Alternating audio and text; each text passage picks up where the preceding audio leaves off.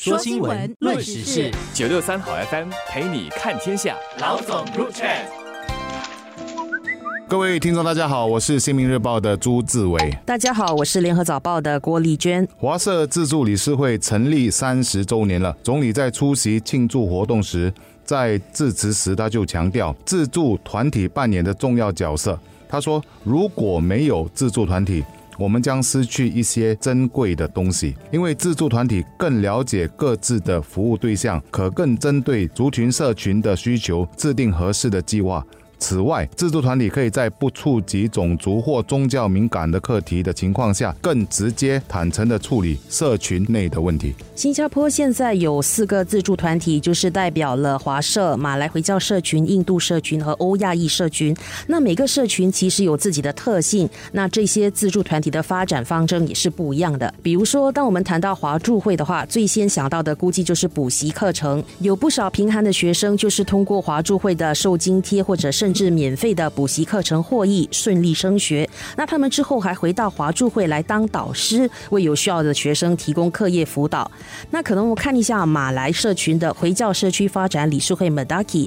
那在现阶段，他可能更着重的是推广终身学习，比如说就与马来报、每日新闻合作，正在开发一站式的微型网站，为马来回教社群与学生提供教育资源。所以，我想我们必须意识到，不同族群有它独特的需求。各个自助团体都要了解个别族群的需求，才能找到合适的解决方法来帮助他们。其实我们可能很多人都不知道，华社自助理事会也是我们生活的一部分哦。怎么说呢？从我们每个月的薪水都有大概五角钱到三块钱捐给那个华社自助理事会的。当然取决于你的收入多少，收入越多就会达到三元的顶线了。而这些其实就是我们呃一点一滴就是在帮助华社自助理事会的这个方式。当然主要是讲的是华族了。而当然如果说我们的一些朋友啊，而他愿意帮忙的话，其实看一看华社自助理事会的那个网页，其实你也可以去帮忙做一下义工啊，包括补习啊，包括带一些朋友们一起去做圆梦计划啊，参观一些地方之类的。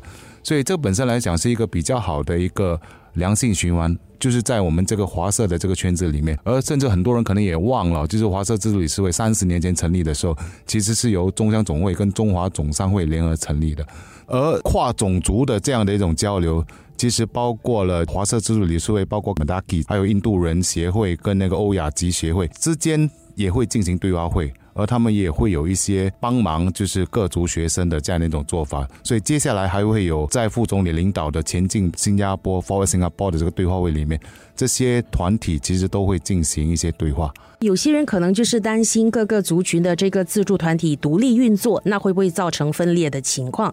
其实这四个自助团体之间还是经常挺多合作、互换经验的，而且服务对象是所有的新加坡人。比如说，他们有联合补习计划，一个学生其实是可以选择最靠近他们的补习中心，无论这家补习中心是由哪个自助团体管理的。就连义工的话，其实也是来自不同族群的。比如说，Madaki 的义工中有接近四分之一。其实是非马来族。我这边还想提的一点就是，其实我们现在新加坡的社会啊，就是处于一种不怕多助人，只怕人不自助的这个阶段。尤其是在金钱援助的这一块，我们看到这些团体虽然是独立运作的，但他们其实是都面对相同的挑战，那就是怎么去提高社会的流动性。无论是哪个族群也好，最重要的任务就是援助有困难的家庭，帮助他们的下一代走出困境。这样的话，整体新加坡社会的流动性才会加强，避免造成贫富悬殊、收入继续差距扩大的问题。那我想，经过这些年来的努力，其实来自低收入家庭的学生占比已经大。幅减少了。不过，随着所有人的条件都提升了，那现在正处于收收入最低阶层的家庭，其实他们向上流动的难度也就提高了。所以，我想对于自助团体来说，其中一个很大的角色就是要告诉这些人，其实我们是一个大家庭。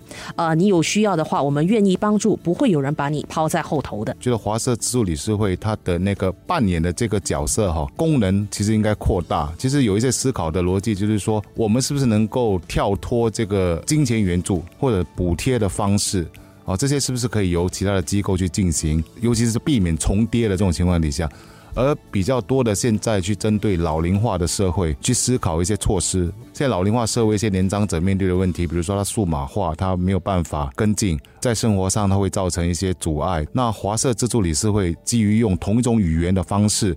会更亲切的，能够比较贴近老人家的方式，帮忙老人家去融入这个这个数码化的社会，我觉得其实是起着一定的帮助作用的。